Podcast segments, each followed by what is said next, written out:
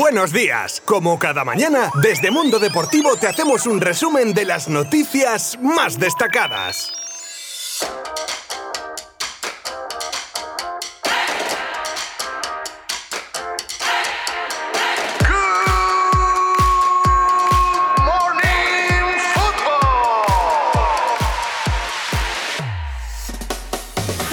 Le tocaba ayer al Real Madrid saldar su cuenta de encuentros pendientes y lo hacía con un partido que a pesar de lo que le costó marcar, hay que reconocer que dominó y que tuvo a Courtois prácticamente como el público que no pudo estar en las gradas. Vamos, igualito. Un Getafe que en nada se parece a ese que no hace tanto tiempo metía miedo y jugaba en Europa. Bueno, pues ni su sombra. Y es que ni tiró a puerta ni casi tocó la pelota. ¿Y cómo con esto que os cuento el Madrid ha ganado solo 2-0? Pues muy fácil, porque el Madrid, que salió con el canterano Marvin y un un once inicial plagado de bajas no estaba nada fino. Llegaba, pero por H o por B, pues no conseguía marcar. Hasta que en 6 minutos de clarividencia, Benzema a centro de Vinicius en el 60 y en el 66, Mendy a pase de Marcelo, marcaban los goles del equipo merengue que ya solo tuvo que esperar a que terminase el partido.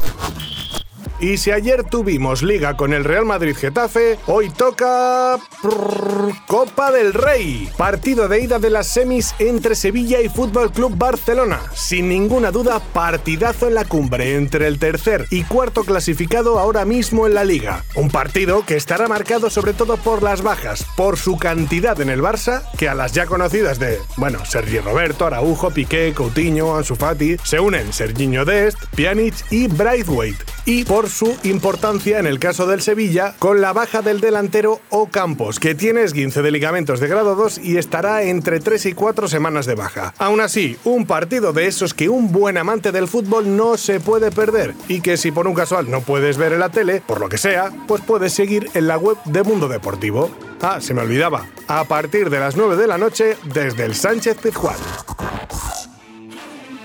Suárez se forra en el Atlético tras su segundo gol al Celta. Suena rarísimo decir que uno de los mejores goleadores de los últimos años en Europa es la sensación barra revelación de la liga, como si fuese un novato recién llegado. ¿En qué momento se dio por hecho que Suárez estaba como, no sé, para el arrastre? A ver, está claro que los años pasan para todos, pero daba la impresión de que Suárez estaba ya casi casi para jugar partidos de solteros contra casados, donde yo tengo la teoría de que siempre tienen las de ganar los casados. No me digáis por qué pero bueno, eso ya es cosa mía personal. El caso, que el Charrúa es el Pichichi en solitario con 16 goles en 17 partidos y esto aparte del reconocimiento del mundo del fútbol, tiene un reconocimiento económico, ya que tiene unas cláusulas por objetivos de goles conseguidos y al llegar a los 15 consigue uno de ellos y es de un millón de euros. ¿Os imagináis a Cerezo viendo el partido diciendo, me cachis en la mar, ya ha vuelto a marcar? Bueno, pues nada, voy a hacerle un bizum de un millón de euros para pagarle el extra. Y a los 20 goles tiene otro incentivo que me da a mí que va a poder lograr. También es cierto que con lo que se ha ahorrado el Atleti, por lo que le hubiera valido Suárez con un traspaso normal y acorde a su calidad, igual se pueden permitir estos y más extras para Suárez. Y me juego lo que queráis a que los cochoneros estarían más que encantados de pagarle todos los bonus del mundo si eso significa un rendimiento como el de ahora refrendado en títulos.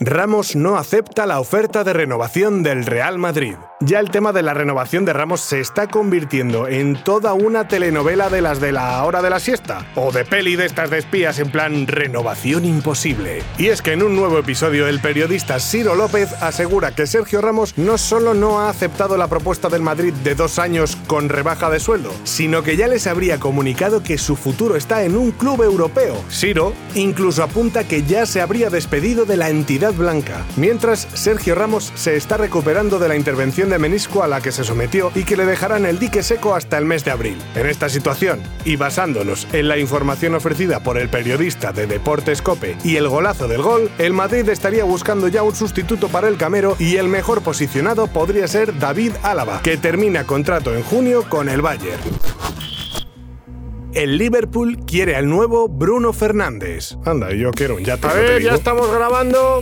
Eh, eso mismo estaba yo pensando ahora mismito. ¿Quién no querría un clon de Bruno Fernández para su equipo? Los números de este chico desde que aterrizó en Old Trafford son de puro escándalo. 30 goles y 20 asistencias en 55 partidos. Nada más que añadir, señoría. Y es que un jugador así, si se te va del equipo, te deja casi un agujero negro imposible de tapar, que es lo que le ocurrió al Sporting de Portugal, de donde provenía el bueno de Bruno. Pero bueno, a veces tienes Tino fichando y te llevas por poco más de 6 millones al que ya dicen de él como su sucesor en el equipo luso, como es Pedro González, extremo derecho que llega desde el modesto Famalicao y que esta temporada en 15 partidos lleva 14 goles y 2 asistencias. Es verdad que todavía le queda mucho para poder compararse con Bruno Fernández, pero tiene tan buena pinta el joven jugador portugués que ya ha llamado la atención de grandes equipos como el Que ya se acercó en enero y podría volver a la carga por él en verano.